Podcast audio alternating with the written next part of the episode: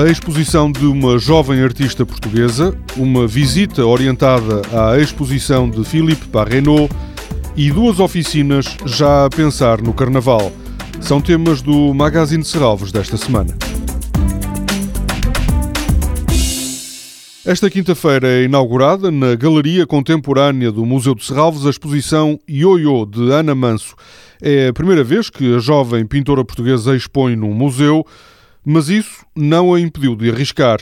O comissário da exposição, Ricardo Nicolau, adianta que Serralves vai mostrar alguma coisa de inédito no trabalho de Ana Manso. É a primeira vez que ela apresenta pinturas murais, pinturas sobre tela e objetos. E objetos que ainda por cima são uma espécie de ready-made assistido, se quisermos, são uns bancos, é um objeto muito misterioso na exposição, muito mudo, se quisermos, parece não haver explicação para o facto de eles estarem ali. São uns bancos daqueles que se compram uh, em qualquer loja, que a artista decidiu incluir na exposição. Portanto, aquilo que encontramos desde logo numa exposição supostamente pintura são pinturas sobre tela, pinturas murais e tais bancos. E dizia eu que esta relação de Ana Manso, em particular, mas de muitos outros artistas que se dedicam à pintura hoje, com o cotidiano, com objetos uh, ordinários, com esta preocupação com o formato da exposição, isto é, aquilo que se vê na exposição não são só pinturas, mas percebe-se que houve a preocupação de pensar o próprio formato de exposição.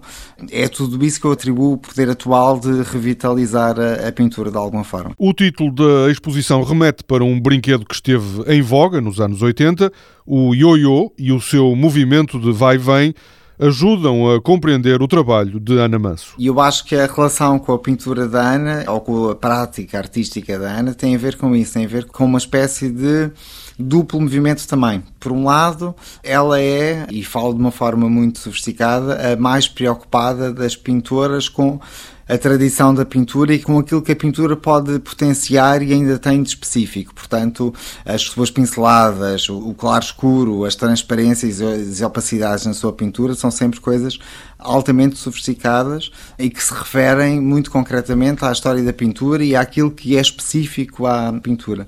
Por outro lado, e daí a relação com o vai-vem do ioiô, o outro movimento é um movimento que distancia a pintura das suas especificidades e aproxima a pintura do dia a dia, da banalidade, de objetos tão banais, se quisermos, como os bancos que são apresentados na exposição. A exposição, integrada no programa Projetos Contemporâneos, é inaugurada às 7 horas desta quinta-feira e vai permanecer em Serralves até 7 de maio.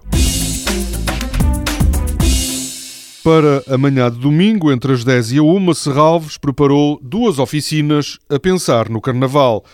Uma das oficinas, dedicadas às famílias, tem como ponto de partida uma pergunta: quantos são os mundos que nos povoam a cabeça? O desafio será dar forma a esses mundos recorrendo à imaginação. A segunda oficina chama-se Truques e Ilusões e é muito provável que por lá surjam várias partidas de carnaval.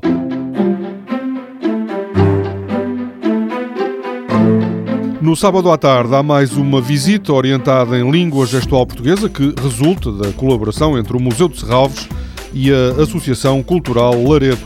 A visita à exposição de Philippe Parrenot, A Time Colored Space, começa às três e meia. Trata-se de uma exposição em grande escala que ocupa todo o museu é a primeira mostra do influente artista francês em Portugal. A Time Colored Space foi concebida em diálogo com a arquitetura de Álvaro Siza. Toda a programação pode ser consultada em serralves.pt ou na página da Fundação no Facebook. Este programa pode também ser ouvido em podcast.